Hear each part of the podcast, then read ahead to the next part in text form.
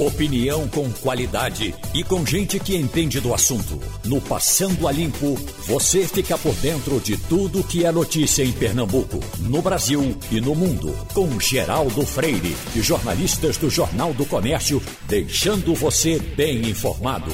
Passando a Limpo. Começa o Passando, a Limpo, que hoje tem Romualdo de Souza, Fernando Castilho e Wagner Gomes.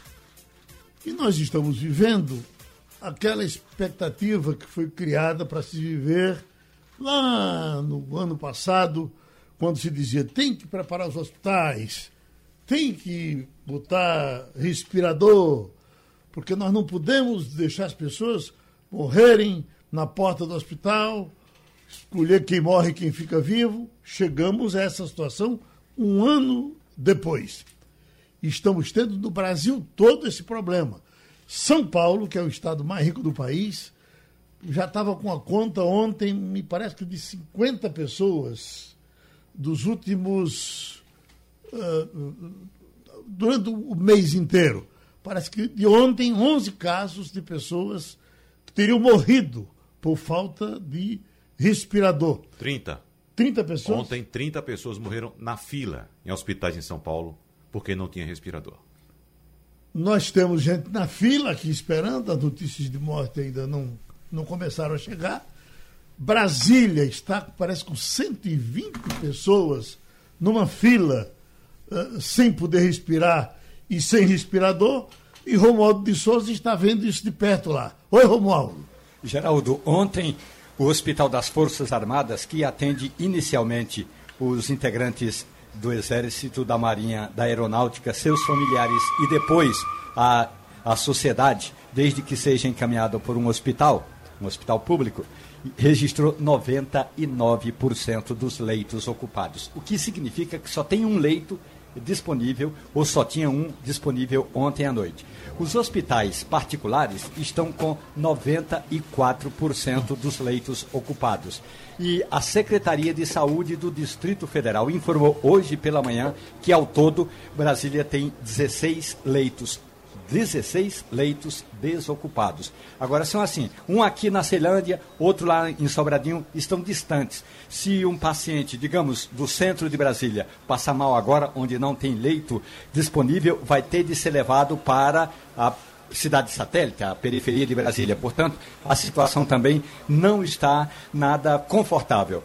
O decreto do governo do Distrito Federal, Ibanês Rocha, de fazer com que aqui no Distrito Federal seja eh, realizado o chamado toque de recolher, é a única esperança, uma vez que não tem hospital disponível e aquele hospital de campanha que tinha sido montado na porta do estádio Mané Garrincha, pelo menos uma utilidade que tinha aquela, aquele elefante branco, nem isso, nem o hospital foi é, recriado, Geraldo. O Wagner, dos estados do sul, qual é a situação mais dramática? Há realmente uma calamidade em todos eles. Né? No Sul, a situação é muito difícil, Geraldo. O Rio Grande do Sul está com 100% de ocupação nas emergências, na, nas UTIs, melhor dizendo. E agora chega a informação também de que Santa Catarina suspendeu a transferência de pacientes com Covid-19 para o Espírito Santo por dois dias. Agora, a disponibilidade de vagas no estado do Espírito Santo, no estado de Capixaba, deve ser monitorada todos os dias. E na sexta-feira, um novo transporte pode ser feito. O que é que está acontecendo, Geraldo? Os estados não estão conseguindo mais receber pacientes de outros estados. Então, Santa Catarina está enviando pacientes para o Espírito Santo. O Espírito Santo lotou também. Uhum. Então não adianta mais mandar pacientes para o Espírito Santo, porque o paciente vai ficar na fila de espera da mesma forma. Então, é uma situação dramática. É, no começo desta semana, o Mato Grosso do Sul, inclusive, solicitou ajuda a outros estados. E a resposta foi a mesma: não mande, porque não temos vaga. Santa Catarina, de alguma forma, paga pelo, pelo governador que desacreditava na. na Sim, desde o começo. Desde o começo. Desde o começo. Agora está com 395 pessoas esperando Exatamente. para ter atendimento. Exatamente. Mas olha, nós acompanhamos a primeira pessoa que eu tive conhecimento que estava com essa tal de Covid. Uma amiga nossa, colega nossa, fez primeira página aqui com a gente, trabalhou com a gente, Kelly Santana. Aí já, tô, já todo mundo já está gravando, Kelly morreu? Não. Kelly escapou, teve no começo. Teve no começo. Só que acontece que Kelly está me dizendo que foi contaminada novamente. Está outra vez com Covid.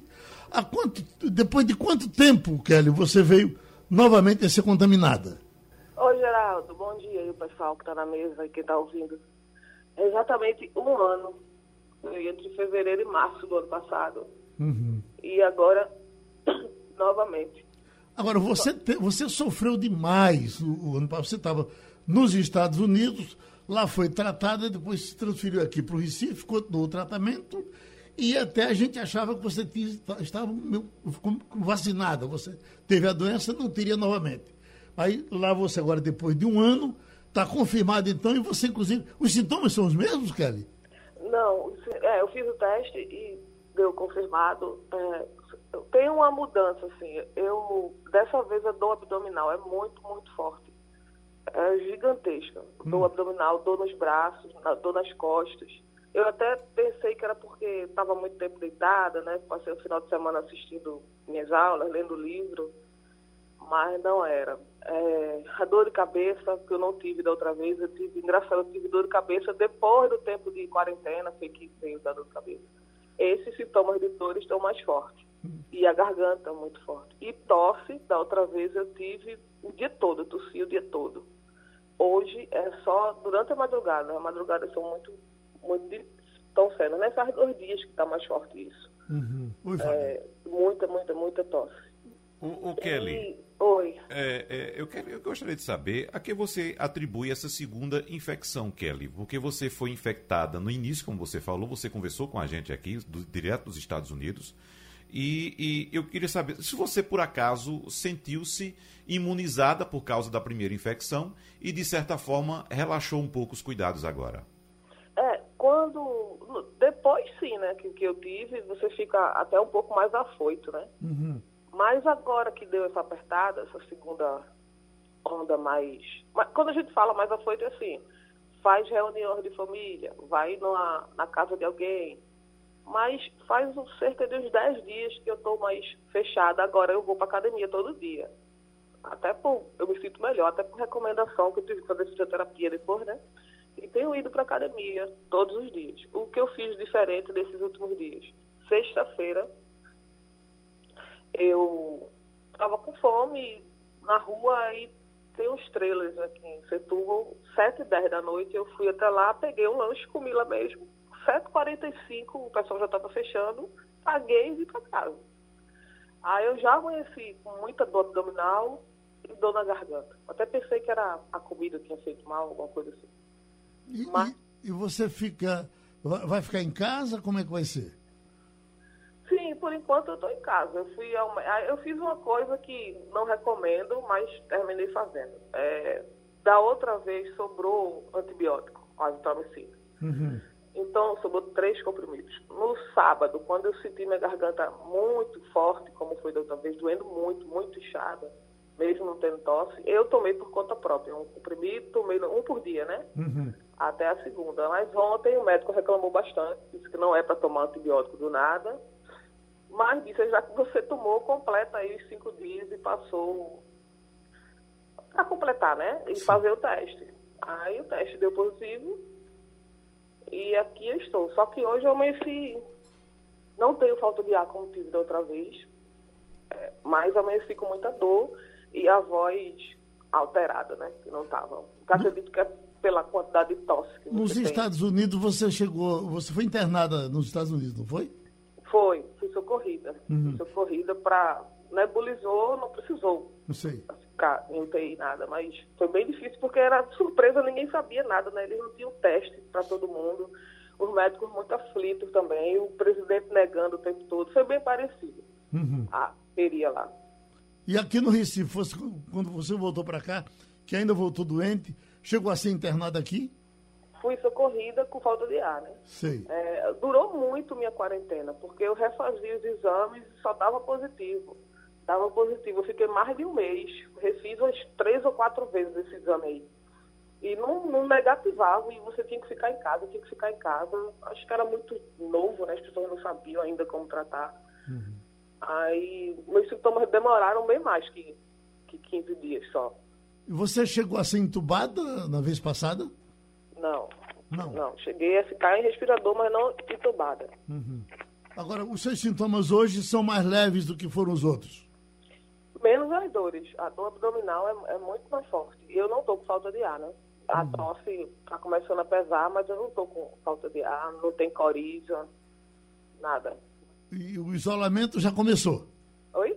O isolamento, comer por debaixo da porta, feito gato.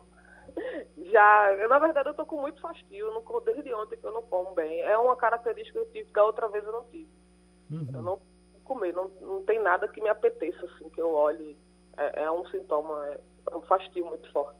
Aquela história de, de- de não sentir gosto, não sentir cheiro, você passou por isso também? Ah, então, só depois da quarentena, da outra vez, depois, acho que uns 20, 25 dias, eu fiquei uma semaninha assim, sem, sem um pouquinho de gosto. Cheiro não, sem um pouquinho de gosto, mas depois passou. Uhum. Depois passou. Kelly, vamos torcer por você e a gente torcendo, a gente lhe segura, tá certo? Beleza, querida. Obrigada. Um beijo pra vocês. Pronto. Kelly. Oi. Não, mandar um beijo para Kelly. Agora, Geraldo, informações eh, cada vez mais Kelly preocupantes, disse que Geraldo. beijo agora só pessoalmente. não, não, agora não. Veja só, os números de lotação e fila de espera não são os únicos a indicar a saturação do sistema de saúde do Brasil. Viu, Geraldo? Com o avanço da Covid agora, ah, tem um levantamento aqui que eu estou acompanhando, feito em seis estados, no Paraná, em Minas Gerais, Rondônia, Espírito Santo, Goiás e Rio Grande do Norte, relatando falta de profissionais de saúde e dificuldade na contratação ou organização de escala. E outros quatro estados, outros quatro estados, Maranhão, Pará, Rondônia e Roraima, apontando problemas no abastecimento de medicamentos usados no processo de intubação, como sedativos, anestésicos e relaxantes musculares. Então, além de faltar profissionais de saúde, já começa a faltar medicamentos também nesses hospitais que já estão superlotados. Rumores de que Pernambuco entraria no lockdown foram desmentidos pelo governador Paulo Câmara, disse que isso não, pelo menos de princípio, não está na agenda e não teremos, teremos as restrições já colocadas, já estabelecidas. Lockdown, por enquanto, não. Eu acho ruim esse discurso, Geraldo. Acho ruim esse discurso porque, de certa forma, passa para a população a sensação de que está tudo sob controle. E não está. Eu sei, pô, mas o que não- vai dizer o quê? Dizer o seguinte, que vai se, se a população continuar desrespeitando as normas, vai ter. Sim, mas vai eu- ter. eu- mais ou menos isso que eu estou dizendo. Sim, mas tem que Se a dizer. situação compre Tem, complicar. tem vai que ter. ser duro. Tem que ser duro. Cara, não, não vai ter, não vamos ter, não estamos avaliando por hora. Se não falar duro com a população, a população não vai entender, vai achar que está tudo ok e vai para a rua de novo. Achei essa informação aqui vinda de Araripina, eh, proibindo venda de bebidas alcoólicas em Araripina, eh, uma decisão do prefeito. Outro erro também. Não é a, o- a- a decisão de proibir a venda de bebida alcoólica, eu acho correta, acertada. Mas pela reportagem que nós ouvimos, a proibição é somente em bares e restaurantes. O que, é que a população faz? Vai no mercado, no supermercado, no mercadinho, compra, abastece a casa, chama os amigos, faz uma farra em casa. É a mesma coisa. Tu vai Não mudou nada. tu vai É para fechar tudo. igreja. É para parar de vender tudo. Oi, E eh, para fechar a igreja também. deixa. Fernando Castilho falou, Fernando? Bom dia, Geraldo. Não, é Romualdo aqui, Geraldo. Ouvintes. Olha, é, essa, é compreensível essa atitude do governador, porque ontem à tarde já houve a corrida de pessoas em supermercados, principalmente em supermercados de atacarejo. E há uma preocupação muito grande é, em relação a essa questão do lockdown. Eu concordo com o Wagner porque é, essa, essa ideia de, de você dizer que não é bem assim, que pode ser, eu acho que a gente está no momento em que tem que dar uma real. Certo? Mas veja bem, o governador tem mais informações do que a gente. Então vamos é, dar o benefício da informação que ele tem. Mas houve de fato ontem uma preocupação muito grande. Agora, eu só queria completar uma informação aí, Wagner. O estado hoje que está em situação mais crítica é o Paraná. Claro que São Paulo tem um problema, mas eu acho que o nosso ouvinte, é, que ainda tem alguma dúvida sobre o que é, que é isso, eu não tenho nenhuma dúvida mais de que semana que vem a situação vai estar pior do que está hoje. Por uma razão muito simples, a gente está pagando a- a- o que a gente fez há 15 dias, há um mês atrás. Houve uma liberação, houve uma dificuldade muito grande E, e as pessoas simplesmente ignoraram isso. Então, é uma coisa que acontece porque é matemática.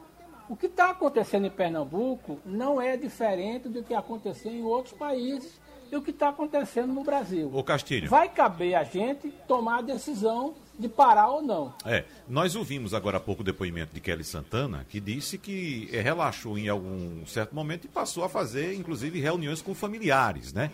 E nessas reuniões familiares, o que eu estou recebendo de informação de pessoas que se infectaram exatamente nessas reuniões familiares, porque reúne ali o núcleo familiar e acha que porque fulano que vem dali, que estava em casa, não sei o que, pode não estar tá contaminado. E chega uma pessoa infectada numa reunião familiar dessa infecta todo mundo. Então é pode perceber que existe uma pessoa que é, é, foi infectada ontem, na própria família, fez uma reuniãozinha no final de semana, aquele almoço fim de semana, e, e foi infectado porque chegou um parente ali também, que, porque, alguém disse agora há pouco, porque acha que é parente, não está infectado. Pode estar tá infectado e não saber.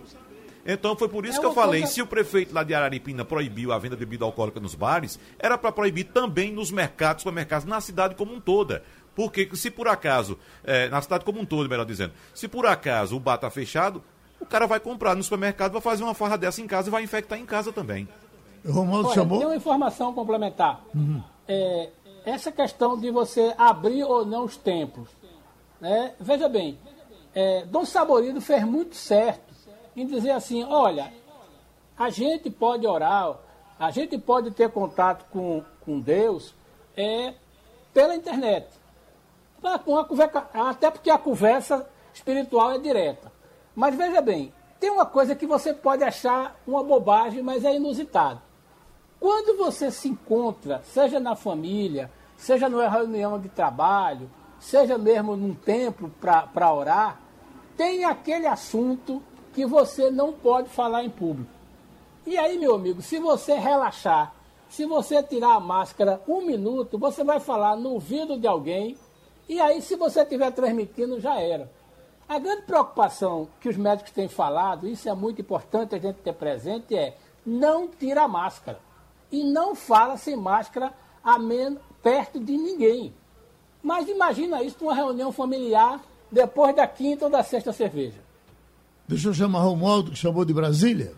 No decreto baixado pelo governador do Rio Grande do Sul, Eduardo Leite determinou o que é essencial, o que é item prioritário numa compra no supermercado, por exemplo.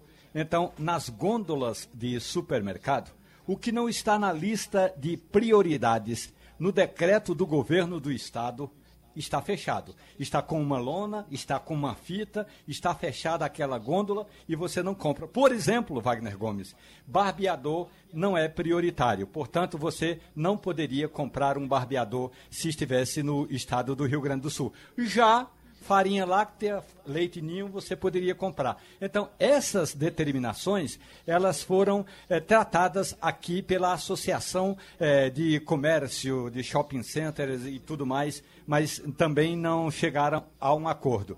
No estado do Rio Grande do Sul, o governo acha que essa medida é fundamental. Não é prioritário, não vende. E aí, Wagner, isso vale também para Araripina bebida alcoólica não é prioridade. Estamos com o analista político Maurício Romão, que inclusive hoje nos premia com mais uma coluna importante no Jornal do Comércio, já tratando do que pode acontecer daqui para frente no mundo político brasileiro, de, de confronto, de radicalização, e é com ele que nós vamos abrir uma conversa política agora.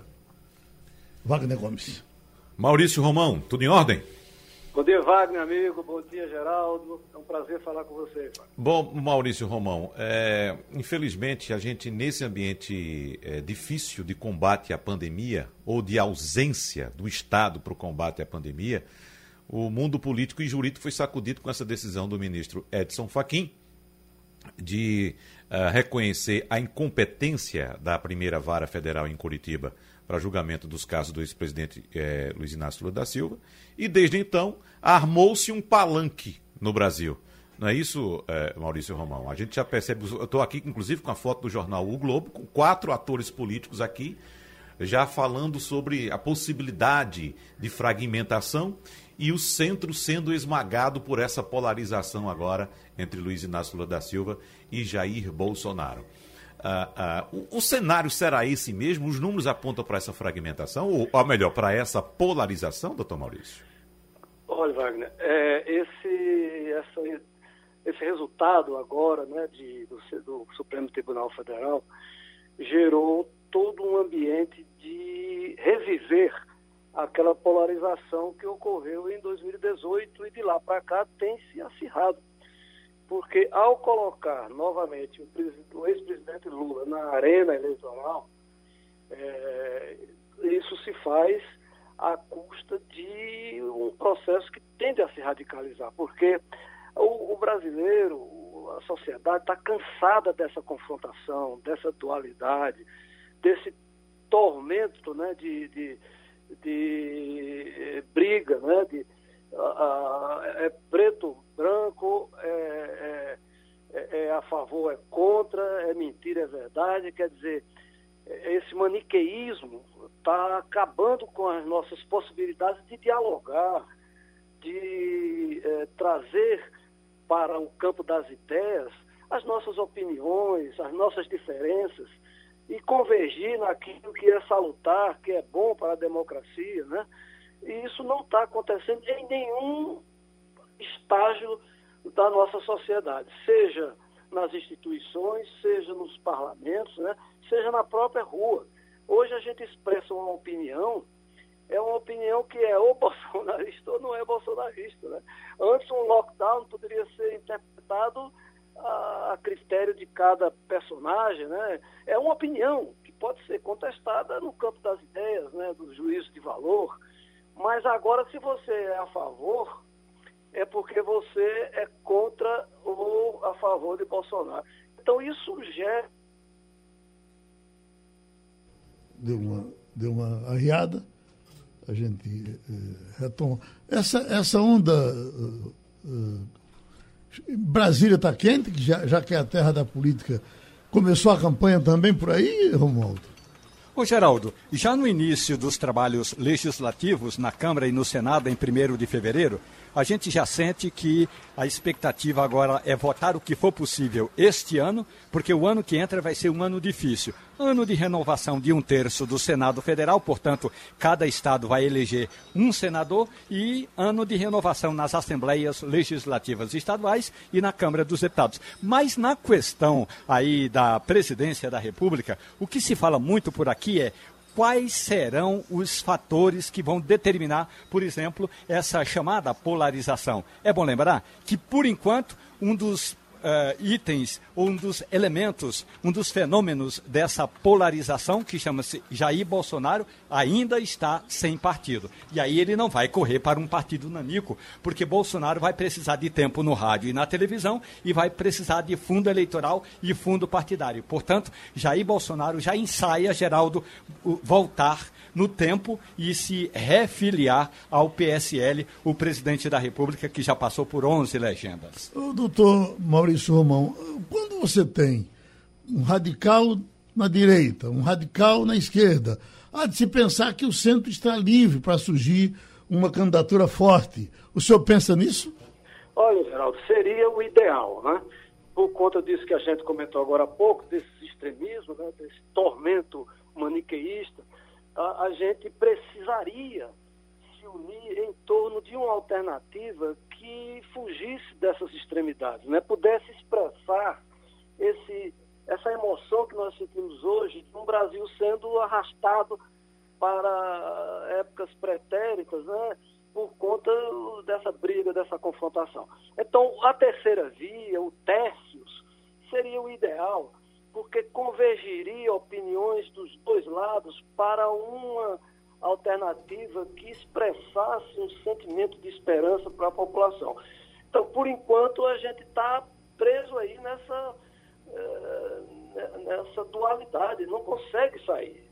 E a, a, própria postulação, se acontecer, do presidente Lula, espreme mais ainda esse campo. Uh, intermediário, né? Porque, por exemplo, se fosse uma eleição com um, dar um exemplo, é, Bolsonaro com Haddad, aí Haddad com 10%, Bolsonaro com 30%, 35%, 40%, aí haveria uma tênue esperança de que a esquerda, representada no caso por Haddad, pudesse é, se unir a um campo mais centrista, né, mesmo centro-esquerda, e aglomerar em torno desse campo essas opiniões que querem fugir desses, desses extremos. Né? Mas agora com Lula disputando, vamos assim dizer, quase que praticamente tete a tete com Bolsonaro, será difícil alguém é, irromper nessa, é, nesse espaço né? e, e trazer alguma perspectiva de, de mudar esse quadro atual. Fernando Castilho? É, bom dia, doutor Maurício. É, eu tenho curiosidade de saber o seguinte: esse tipo de cenário, é, há pouco mais de um ano e meio de uma eleição, ele é sustentável? Porque a gente tem que incluir uma coisa nesse negócio chamado economia. É, o senhor acha mesmo que é, essa inclusão, do, reinclusão do personagem Lula é, vai levar diretamente a um confronto com Bolsonaro, certo? E, e, e a questão econômica não vai ter importância? É, não acha que há muito tempo para a gente tentar montar um cenário é, que a gente acha que deveria ter um terceiro elemento? Olha, Castilho, é, realmente essa questão é muito importante. Eu acho que o quadro atual, agora, com a pandemia sendo é, incrementada, né, com, faltando leitos, enfim, todos os números mostrando é, a piora da situação, ainda estamos sem um auxílio emergencial, a economia está tímida né, com, com os reflexos do ano passado, né, da, da pandemia, não está deslanchando em alguns aspectos. Entretanto, você pode imaginar um cenário daqui a quatro, cinco meses, em que as vacinas estão chegando. Ontem mesmo eu estava vendo nos registros, o Brasil é o terceiro país do mundo em aplicação de vacinas, a primeira dose, o terceiro país do mundo na aplicação de vacina na segunda dose, quer dizer, a vacina completa. Entretanto, ainda é o 18º é, colocado na, em relação à população como um todo. Então, nós estamos precisando de, de números, de vacina. Mas nós estamos bem do ponto de vista é, da capilaridade que temos através do, do SUS é, para fazer esse, é, essas aplicações. Mas veja, isso a gente está lendo todo dia que os institutos estão produzindo vacinas, estão chegando algumas então, daqui a quatro, cinco meses, uma grande parte da população brasileira estará vacinada. Então, isso faz com que haja uma retomada da atividade, do nível de emprego, ainda não nos números ideais, né? mas a economia começa a ter um outro ritmo. Né? O auxílio emergencial de quatro, cinco meses, é, ele é finito no tempo, mas ele tem reverberações a posteriori ele pode ainda incrementar mais essa melhoria do ambiente econômico. E é, é, esses aspectos todos é, geram uma perspectiva né, de, de, vamos assim dizer, de melhoria do sentimento da população com respeito à sua própria situação, sua própria existência, suas emoções, suas expectativas, suas esperanças.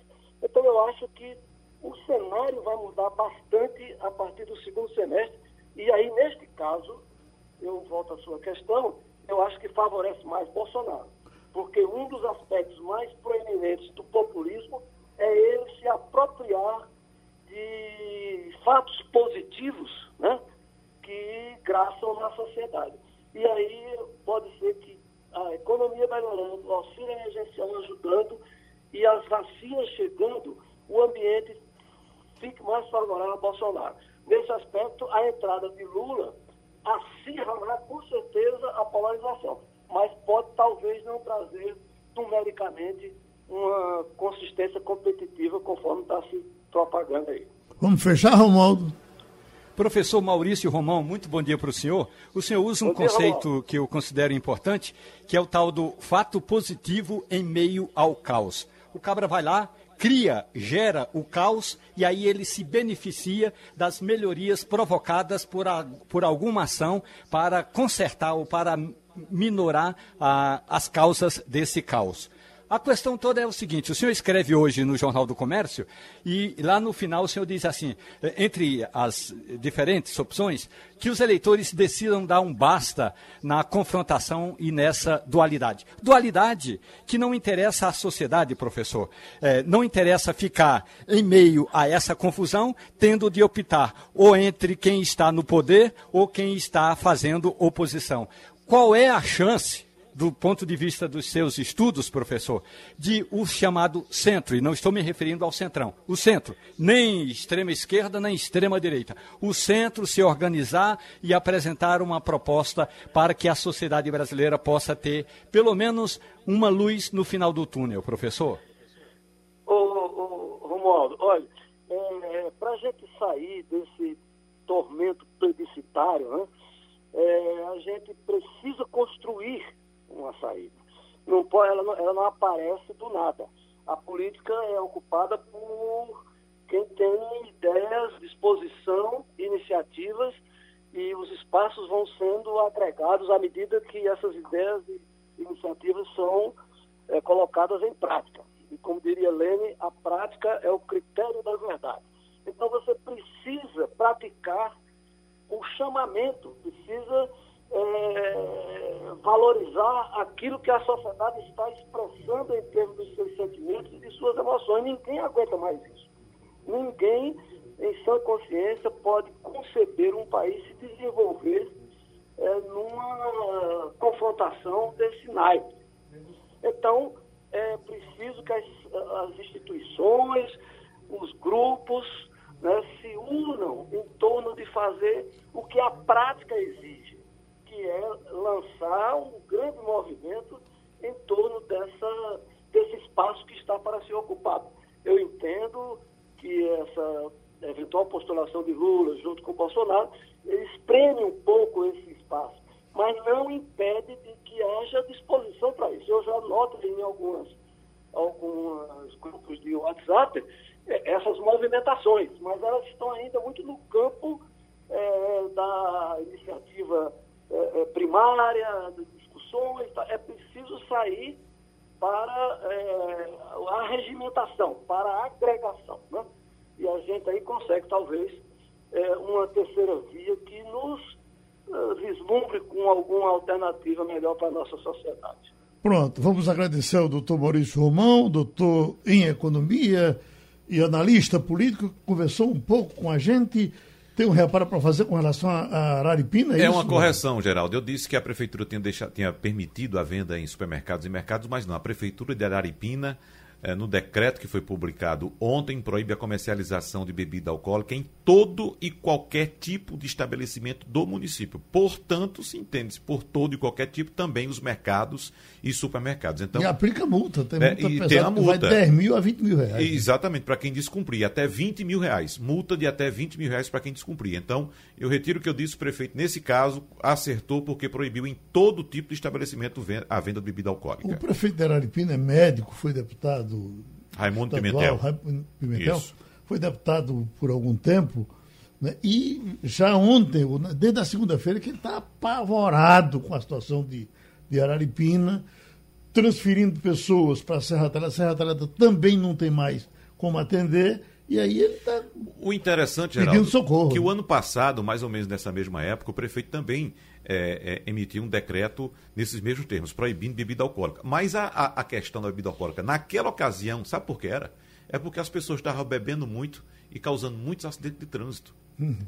Veja só, bebendo e pilotando moto, que tem muita moto por ali, e com os acidentes de trânsito corria para o hospital. E acabava também lotando os hospitais para atendimento a esses acidentados de trânsito. Porque uhum. bebiam e iam pilotar moto, dirigir carro e tal. Já estamos com o jurista José Paulo Cavalcante Filho e doutor Zé Paulo o Brasil inteiro está atordoado com essa velocidade que, que as coisas correram de segunda-feira para cá. Num dia vem uma decisão do ministro eh, Fachin que a gente esperava que ela fosse acontecer lá para frente, nem se discutiu, de repente vem Gilmar Mendes, joga na mesa outra bomba E aí a gente fica nessa sensação de pare o mundo que eu quero descer. O que, é que o senhor nos diz? Geraldo, a, o meu primeiro sentimento é de desalento. Porque uma corte constitucional, o que se espera dela é que ela se ocupe dos grandes temas do país, o que interesse realmente ao país. E o tema que estava em questão é o combate à corrupção um país ruído pela corrupção. Basta ver agora com esse dinheiro da, auxílio de emergência a quantidade de estados e municípios que estão sendo com, com, com governadores sendo é, é, discutidos, secretário de saúde preso, prefeito preso. Então, combate à corrupção continua a ser uma prioridade nacional e o Supremo sinaliza no sentido de que isso tudo é secundário, uma regra discutível do ponto de vista processual, discutível, que em, em confronto com o combate à corrupção é certamente é, desprezível. Então, meu sentimento é que, mais uma vez, Geraldo, ganharam os poderosos. Não é a primeira. Em 2009, a história se repete, Geraldo. Só uma pequena coisa. Havia um debate entre Maquiavel e, e Marx. Maquiavel dizia no príncipe, a história se repete. O Marx em 18 de maio e só como faço. Agora está visto que quem tinha razão é Maquiavel.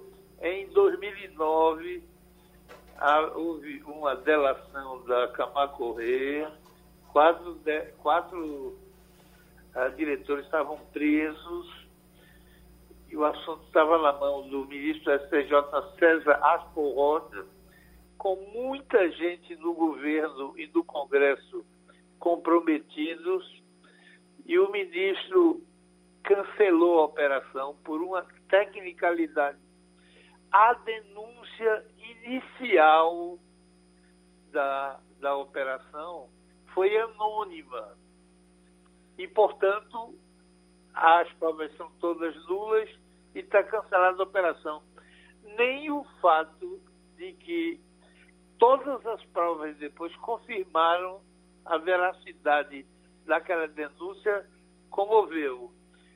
O ano passado, o ministro Palocci explicou o que aconteceu entrou em ação, ação mais baixa, muita grana foi transferida para o ministro César Rocha, segundo Palocci, e vamos ver se algum dia alguém tem interesse de, de ver como essa coisa se desenvolveu. Mas em 2009 caiu por uma tecnicalidade, em 2021 acaba outra, e não há no horizonte geral nenhuma expectativa e que alguém mais tenha coragem de se mexer para se meter contra a corrupção no Brasil. Isso é no fundo, é um desalento grande. O doutor Zé Paulo, é bom que se diga que tem muita gente pensando que o ministro Fachin inocentou o ex-presidente Lula. Ele reconheceu a incompetência da Vara Federal de Curitiba para julgar os processos contra o, o ex-presidente. Porém, eu particularmente acredito que nesta vida o presidente Lula não será mais condenado e muito menos uh, encarcerado. Agora, eu gostaria de saber. Eu só queria somar a sua pergunta. Por que esperar cinco anos para reconhecer pois isso? é, pois é. Essa é uma das dúvidas. Mas a dúvida que eu tenho nesse momento, você pode até responder essa de Geraldo também, doutor Zé Paulo, mas a dúvida que eu tenho a, a, em relação a esse processo é o seguinte: o que é que vai acontecer com os outros atores desse processo da Lava Jato? Empreiteiros, agentes privados, agentes públicos que uh, reconheceram os crimes que cometeram, confessaram os crimes, devolveram milhões e milhões de, de reais e de dólares, até bilhões às vezes, né? dependendo da corporação no caso. O que é que vai acontecer com essa turma toda que, é, é, é, repito, confessou crimes, entregou dinheiro? Vai todo mundo ficar livre agora? O, o caçar de areia foi a mesma coisa, Wagner. Ah, os quatro diretores da, da Camargo Correia confessaram que receberam grana do governo 2009. É só para ver qual era o governo que estava no Brasil em 2009. Tinha feito os acordos, receberam grana, transferiram grana para o partido do poder e para parlamentares e acabou e o fato de que a, os diretores reconheceram acabou do nada, a operação encerrou. Então eu, eu é uma hipótese ridícula de pensar, mas eu acredito que está tá tão aberto o cenário que eu não me assustaria que Gilmar e Lewandowski e o ministro Magno chegassem à conclusão de que ah, nós teríamos que devolver, a Friboi, que confessou, que pagou, acertou uma delação premiada com devolução de quase 10 bilhões de reais. A Odebrecht, que tem um departamento de propina, ficou claro como funcionava. Eu não me assustaria se a decisão fosse devolver o dinheiro que nós recebemos dessas empresas e ficar tudo por isso mesmo. Eu não, a minha capacidade de me assustar já foi já, já foi para o espaço. Eu não me assusto com mais nada. Não, não me causaria estranheza se o Brasil tivesse ainda que devolver tudo que recebeu da, da Brest e da Friboi e dessas empresas e ficasse tudo por isso. Não me assustaria. Uhum. Fernando Castilho? Bom dia, doutor Zé Paulo. É, nesse episódio que a gente viu ontem, é, para o cidadão comum que está vendo na televisão, fica muito claro é, duas coisas, né? Primeiro é uma posição muito firme do ministro Faquim em tentar em proteger alguma coisa é, desse temor que o senhor tem agora, e uma posição muito firme do ministro Gilmar em é, de, é, destruir a imagem do ministro Sérgio Moro, independentemente do que possa acontecer depois, embora ele tenha dito que é só uma decisão daquele processo. É, a sensação que eu tenho é que o ministro Gilmar passou dois anos sentado em cima desse projeto, acumulando provas contra o juiz. É, é isso mesmo? É, isso é uma questão é, de briga intelectual de Gilmar Mendes com Sérgio Moro e que Faquinha entrou no meio é, e a gente vai ter essa consequência por causa dessa briga intelectual dessas pessoas? É uma boa questão, Castilho. Eu vou voltar a um tema que eu já referi aqui. Aqui no escritório, por razões profissionais, eu tive que examinar um caso chamado caso Mari Ferrer. Se você for na internet, todo mundo vai ver.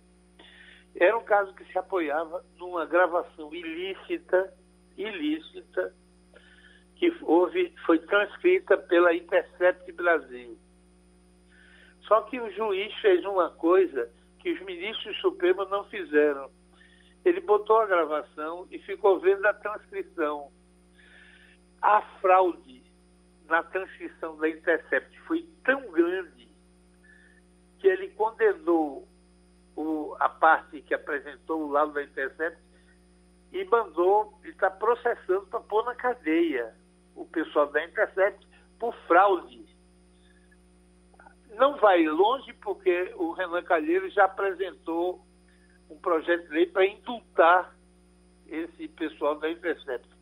Agora, a, a Suprema Corte, que é zelosa pelo direito, aceita a, a gravação e nenhuma perícia faz para saber se, neste caso, não houve a fraude que a Intercept fez na, na, no caso Malifé. Não há perícia. Segundo, o artigo da, décimo da lei das interceptações diz que é crime o que o pessoal da CECEP fez.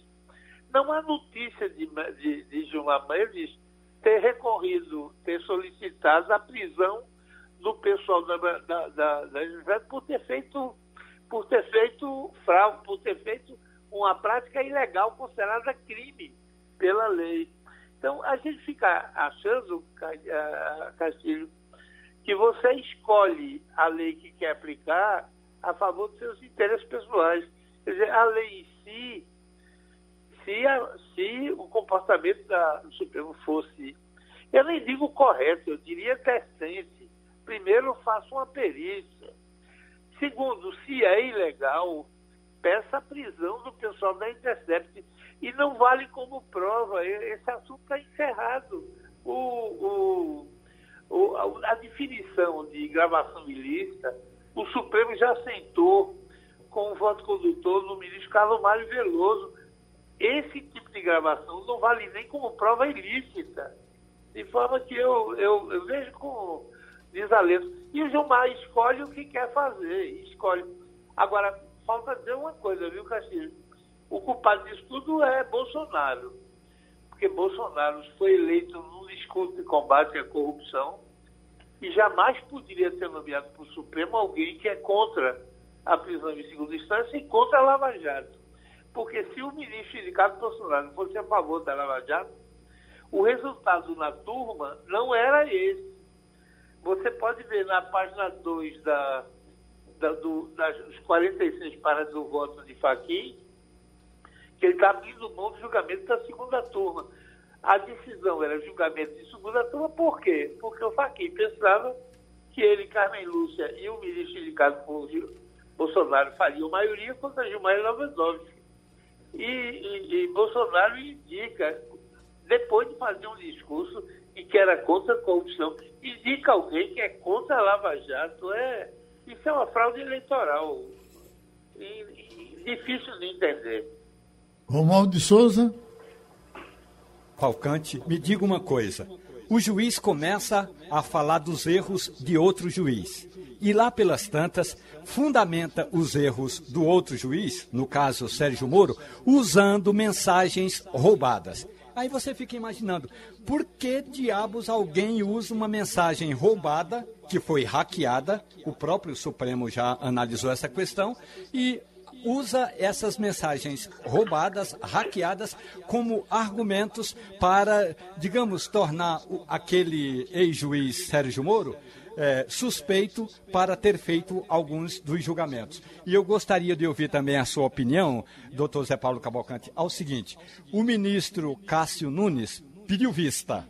Na prática, aquela sessão tinha de ser suspensa, os debates deveriam ser suspensos. Aí Ricardo Lewandowski simplesmente decide dar o voto dele. E se os argumentos dados pelo ministro Cássio Nunes, que ele vai ter de trazer o argumento em breve, e se os argumentos foram tão convincentes, claro que Lewandowski poderá mudar o voto dele, mas aí fica parecendo que Lewandowski simplesmente tomou a decisão dele independentemente dos argumentos dos outros juízes. Zé Paulo. É, são caças marcadas, o, o Romualdo só uma pessoa ingênua imagina que Cássio Lewandowski e Gilmar não se acertaram antes e combinaram aquela encenação. Aqui não há nenhuma dúvida. Eu, eu fico. eu, meu sentimento atual é, interior é de desalento. Eu, eu, na minha coluna de sexta, digo que eu, o lugar que eu desejaria agora era no céu.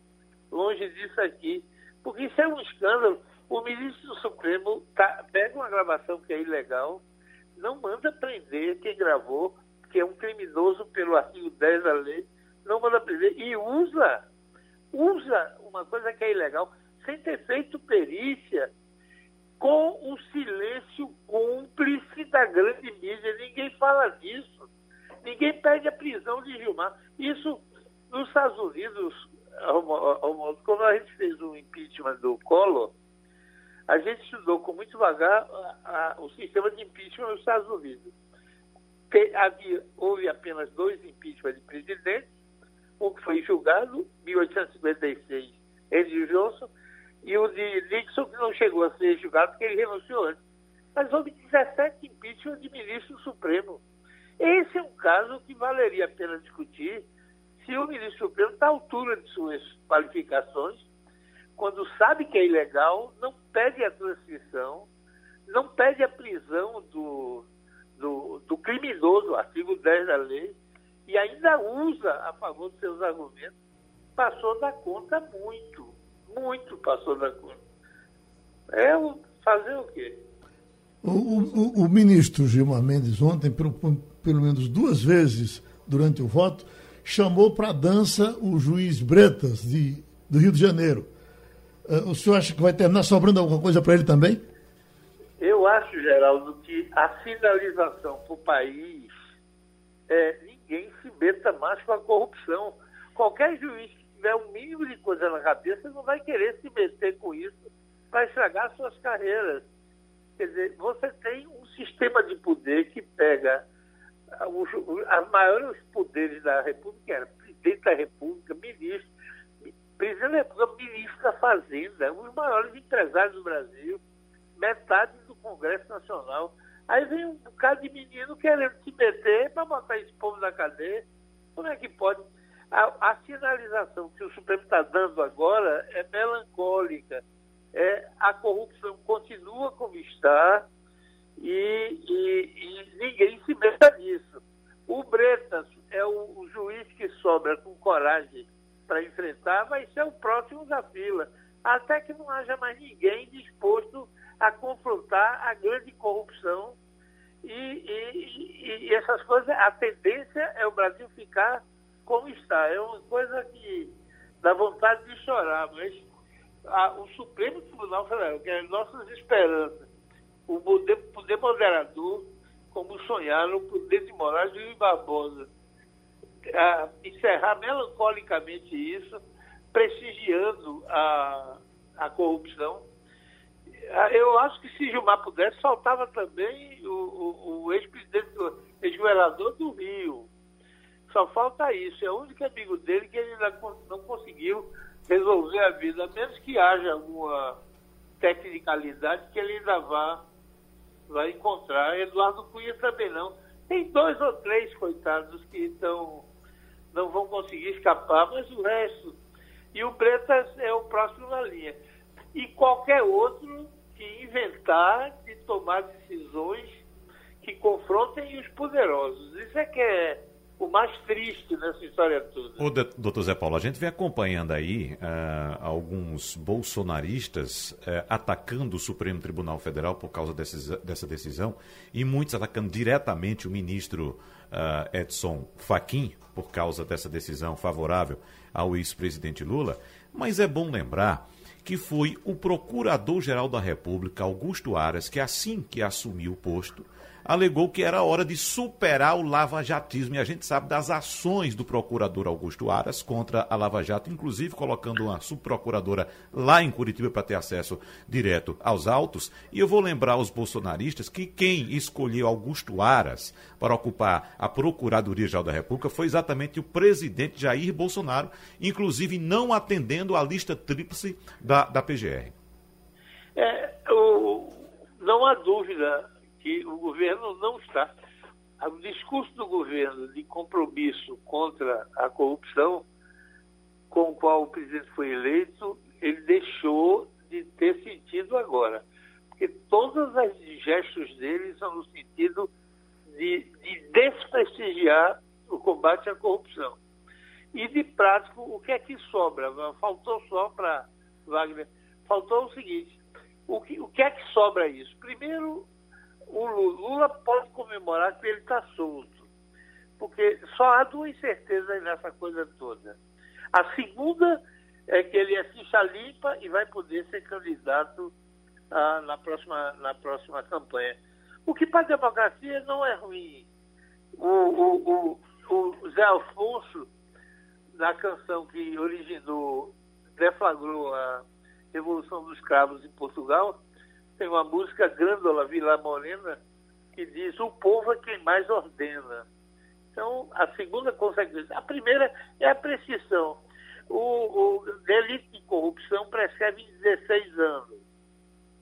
Como Lula tem ah, ah, mais de 70 anos, o prazo contas para metade, é 8. Começou em 14. A prescrição estaria em 22. Mas isso só, se fosse a pena máxima. Agora, lembre-se que, apesar da pena ser 16 anos, Moro condenou só a 10, grandes números. E o Tribunal de Porto Alegre a 12, grandes números.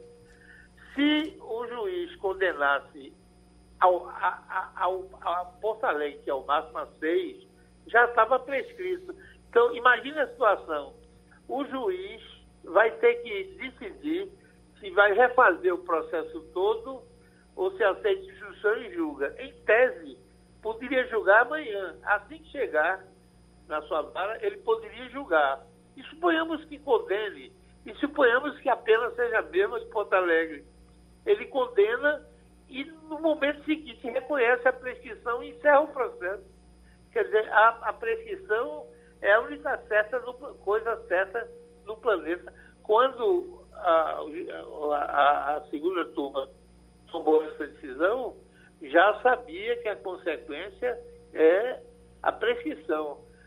Não, aí ficam inventando essa lorota para o público, que o processo vai ser retomado e pode ser condenado. Está prescrito, todo mundo sabe que está prescrito. Esse assunto está encerrado e, e, e, graças à segunda turma. Eu, pessoalmente, tenho uma certa dificuldade em, em confrontar com o Faquin, porque somos amigos há quase 40 anos. É uma pessoa séria como, como todos nós, é, não tenho viris amigos.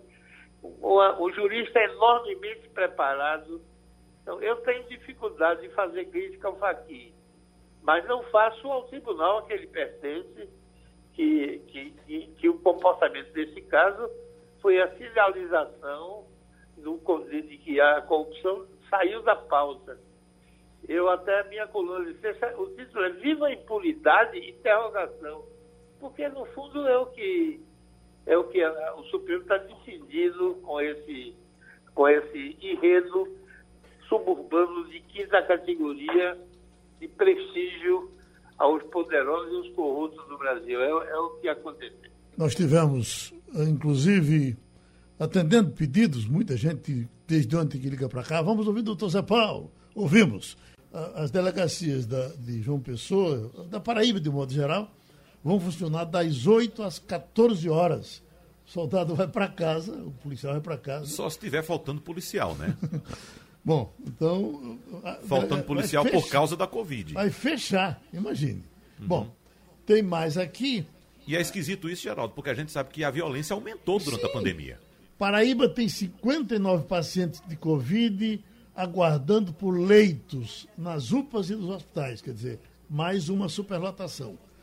Bom, Romualdo, e o seu dia, a sua agenda de Brasília hoje, ela está programada do começo ao fim, você já sabe que tudo que vai acontecer, ou pode acontecer, ou pode cair um pedaço do céu a qualquer momento.